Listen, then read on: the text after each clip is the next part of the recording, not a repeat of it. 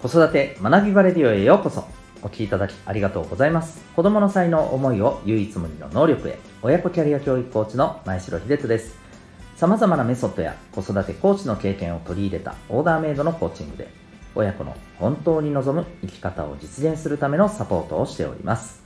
またパパのためのオンラインサロンともいくパパの学び場も運営しております。このチャンネルでは家庭、お仕事、どちらも充実させたい、そんなママパパを応援する情報メッセージを毎日配信しております。今日は第242回になります。これからの雇用について思ったことということでお送りしていきたいと思います。はい。えー、雇用、あの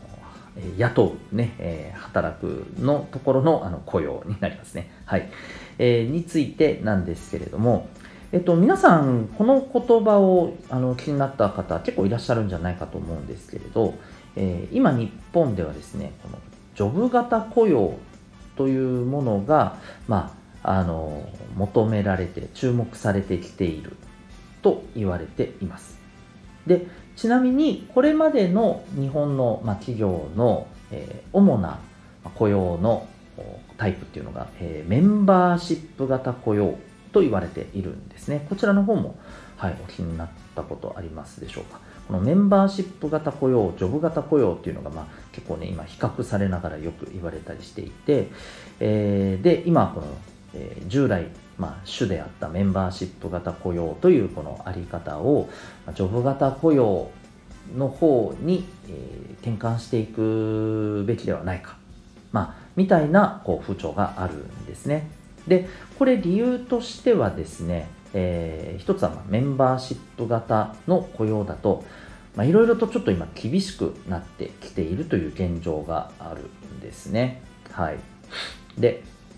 え、ー、と、例えば、まあ、メンバーシップ型雇用の特徴というのがですね、いわゆる、あの、こう雇って、そして、えー、いろんなまあ仕事をこう、この従業員の方にえ役割として会社側がそれをね、え、まあ、え役割をこう当てていってでそれを、え、会社の企業のメンバーはそれを自分が学びながらそれを仕事をこなしていけるように、ま、成長していく。そして会社もそれをね、まあ、育てていく。で、えー、これはま定期的というか不定期的というかはい、あのこの会社の例えば担当とかまた変わっていくわけですよね人はね。でそこではまた別の新たな仕事っていうのを学ぶ、うん。えー、そういったことをこう繰り返していく中で、まあ、いわば総合的にいろんなことができるあの、えーと、これゼネラリストっていうんでしたっけね、えー、そういうタイプの,、まあ、あの人を育てていく、うん、というふうな、まあ、あり方なんですけどやっぱりこれがですね今ちょっと厳しいと。うん、というのも、まあ、例えばこう会社内でメンバーを育成していくっていうことが今ちょっとなかなか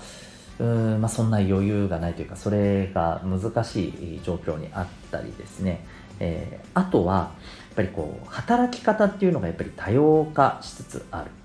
うん、というところもあったりします。そして、えー、この形だといわばまあその道のプロ、うん、その道に飛び抜けた人っていうのがやっぱいないんですよね。そうなると、えー、やっぱりちょっとこう人材競争力というところでやっぱりこうあの負けてしまうと、うん、そういったこの競争力を高めるということも、まあ、一つあのあったりすると、まあ、単純にあと専門的なこの、えー、職専門職の方がまあ、やっぱりもう少なくなってきているという現状もあると。まあ、これは多分分野によって、えー、状況はいろいろ異なるとは思うんですけれども、えー、こういったところもある。まあ、それで、えー、ジョブ型雇用ということで、いわゆる、えーと、その仕事に、えーまあ、合った人を選んでいくっていうところですよね。うんいわゆるそのスキルを持っている、専門的スキルを持っている人を、えー、あじゃあぜひこの仕事をお願いしますということでね、えー、そういう形でこう雇用していく。これがまあジョブ型雇用と言われてるわけですね。はい。でもちろんこれどっちがいいとか悪いとかそういうことではなく、まあ、あの今の現状にどちらの方が適しているのかということを考えながら、えー、やっていくというところなんですけども。でジョブ型雇用にじゃあこれからあのまあ移行していくのではないかというふうに言われているんですけど、まあ、ジョブ型雇用になると、えー、持ってるスキルその人その人が持ってる、まあ、強み、えー、能力っていうのをやっぱりこうドンと活かしやすいという、まあ、例えば利点があったりするわけですよね。でそうなると当然のことながら、えー、そんな自分なりの能力スキルを、まあ、できればやっぱり早めからですね、えー、見つけて磨いておくということがやっぱ大切になってくるわけですよね。そうするとですねやっぱりお子さんも、え、自分の得意強みっていうのはやっぱりどう見つけるかっていうところが大事になってきます。はい、で、えあとこれに伴ってですねこのジョブ型雇用っていうものが注目されていくのではないかという話に伴って、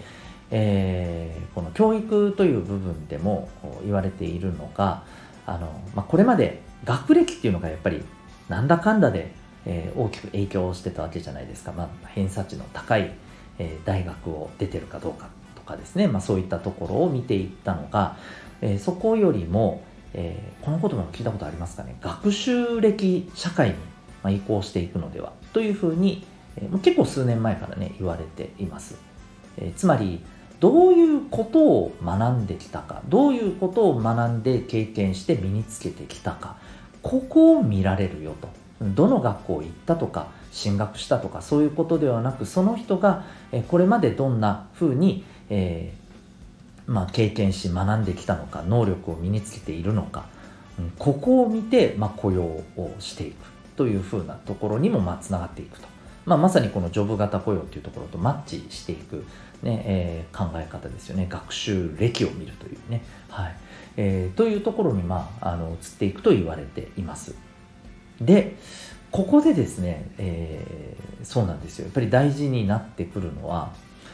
一つ一つのこの経験から何を学んだか、うん、こういうところをですねやっぱり普段どうでしょうやれてるかというとなかなかね難しいのではないかと思うんですよね。これ先日あの近くのですねちょっと児童センターさんで、えー、まあ、キャリアに関する講座をこう小学校6年生中学1年生ぐらいの子たちをですね、えー、中心にさせていただいたことがあったんですが、えー、その中でもですねワークとして、えーと、例えばまあ自分が今、え身につけていることとかあるいは自分のハマっていること、これから頑張りたいこと、うんえー、といったところについてこう自分自身の中で振り返ってちょっと書き出してみようみたいなワークを、えー、したことがあるんですけど結構ですね差がすごくてこのペンが進む子は本当に進むんですね。あこういうのやってたこういうのやってるこういうの身につけてる今こういうの頑張りたいみたいなのがポンポン出てくるんですけどやっぱり結構多くの生徒さんがですね、えー、筆が止まるんですよね。でえ、聞いてみると、うん、なんかこういうの考えたことが全くないから、えー、なんだろうっていうやっぱ感じなんですねほとんどの方が止まってるほとんどの方がですね。うん、ということでやっぱりですねあの普段この自分が経験してきたこととかそこで身につけてきたこととか、えー、こういったことをですね、まあ、考えたりあるいはもっと言うと記録したり、ね、ポートフォリオとか言われたりしてますけど、えー、こういったことがまだまだねえー、まあそれはなないよなという、まあ、僕自身もねあのはっきり言ってなかったですからね小中学校の頃そんなことをしてたのが、うん、やっぱり私自身もあのいろいろ学んでいく中であこういったことって重要だなと思って、はいあの今はねやっぱり、えっと、日々のこのことから学んできたことを書き留めたりアウトプットしたりっていうことをあの私なりにやってますけれども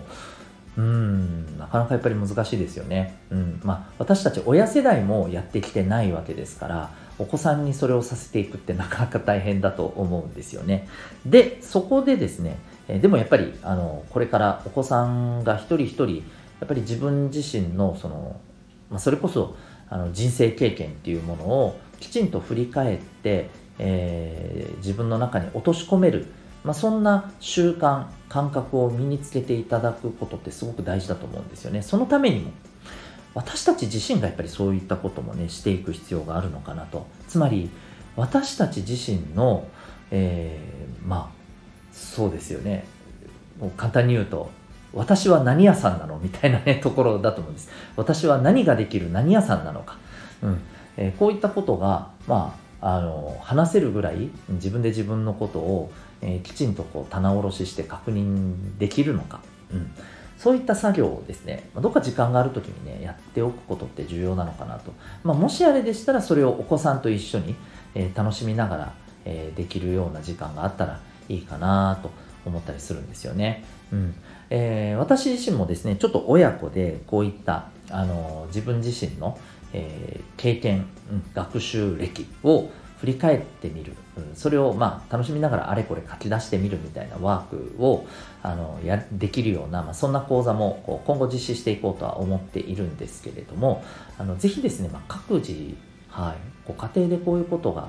できるといいなというふうに思ったりします。うん、あのなかなか自分自身のことを振り返って、えー、アウトプットするって簡単ではないんですけれども、はい、これからのやっぱりことを考えた時にですね必要なのかなというふうに思います、はい、ぜひあのこのジョブ型雇用とか、えー、学習歴っていうね学歴社会じゃなくて学習歴社会っていうところですね、え、ちょっと皆さんもぜひ注目していただけたらなというふうに思います。ということで今日はこれからの雇用について思ったことということで、えー、お伝えいたしました。